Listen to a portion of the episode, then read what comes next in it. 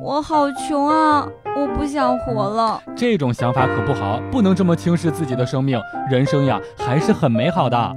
说的轻巧，你换位思考看看。哦，好的。嗯，如果你像我这么有钱，你是不会自杀的。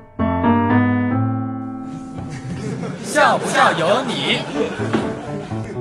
小偷在餐厅当中偷顾客手机，被顾客发现之后，立马往外跑。那名顾客霸气的来了一句：“服务员，那个人没买单。”服务员一拥而上，抓住了小偷。那个顾客淡定的从小偷手里拿走了手机，留下了一堆蒙圈的服务员。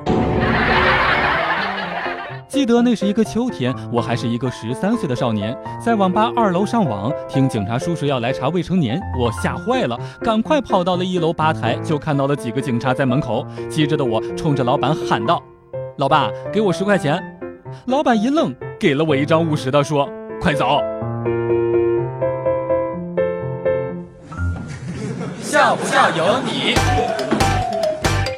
今天在路上看到了一个老奶奶摔倒了，正当我不知所措的时候，突然想起了老师常说要助人为乐，于是我毫不犹豫地做了我该做的事儿，打电话叫老师过来扶她。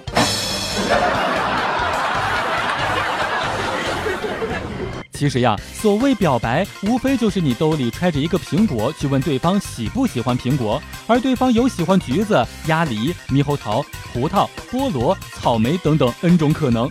这种情况看运气，而有的人不一样，他们兜里揣的是一个金条。